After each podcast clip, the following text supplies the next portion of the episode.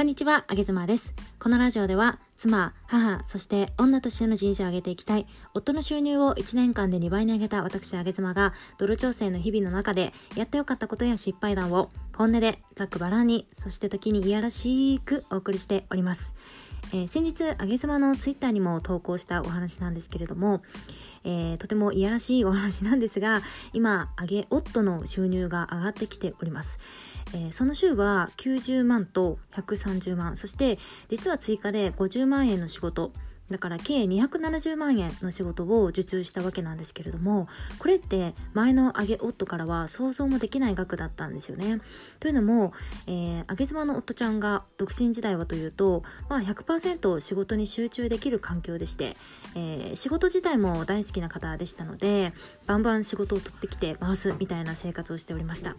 なので多分このくらいは稼いでいたと思います。が、えー、結婚してから上げ妻が 下げ妻だったんでしょう。売り上げはね急に下がっていってしまって、まあ、それが原因でよく喧嘩をしたりもしていました、えー、私がね勉強している心理学であるデータなんですけれども、えー、個人の状態そして家族の状態それから仕事の状態この3つっていうのはつながっていて、えー、例えば仕事の調子が良くなると家庭の調子も良くなるっていうデータがあります。以前に私もこれについて配信した回がありますので概要欄に貼っておきますね。で、えー、実はこれって逆もしかりでして仕事の調子が悪くなってしまうと家庭の状態っても悪くなるんですよね。上げ夫の例で言いますとえー、私と結婚してから夫ちゃんは家庭を持つことになりました。そしてまあ様々なプレッシャーとかそして、えー、思うようにね時間が自分に仕事に使えなくなってしまったこととか、えー、そして私との関係性にエネルギーを取られてしまって仕事にパワーを回せなかったっていうことから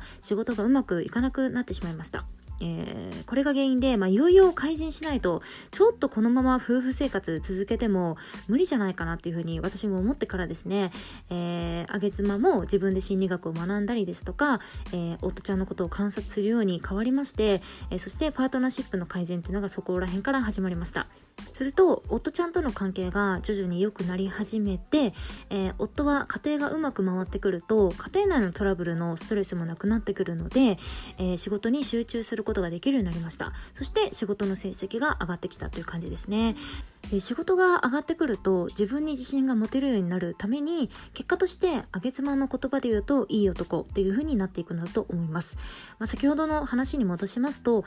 家族関係がうまくいくようになると仕事がうまくいくようになって結果として個人も上がるということですね。あの与沢翼さんとかを見てみても仕事に集中している期間がやっぱりあってその間っていうのは奥様はいろいろとね我慢してきた本当につらかったっていう話が、えー、あります。が、えー、仕事がねうまくいくようになると与沢翼さんも家庭に寄付をしだして今はお子さんも2人目がね、えー、嬉しいことに生まれてとても幸せそうですよね。お顔を見ても昔と違って今の江沢翼さんの方が全然いいなっていうふうに思います。断然に今の方がモテそうだななんて思いますね。だから、えぜひこちらを聞いてくださった奥様方は、長期的に見て、長い目に見ていただいて、もしも旦那様に家庭にギブをしてほしいっていう場合は、一旦仕事に集中させてあげるっていうのも作戦の一つだと思ったので、今日シェアをさせていただきました。個人と家庭と仕事とこの3つっていうのはつながっていますので、上げやすいものから上げていくのがいいと思います。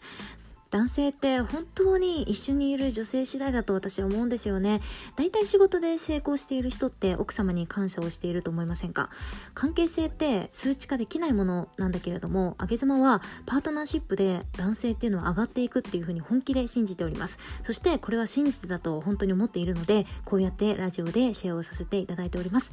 また、泥臭く挑戦した結果、いいものがありましたらシェアをさせていただきます。あげ妻でした。バイバイ。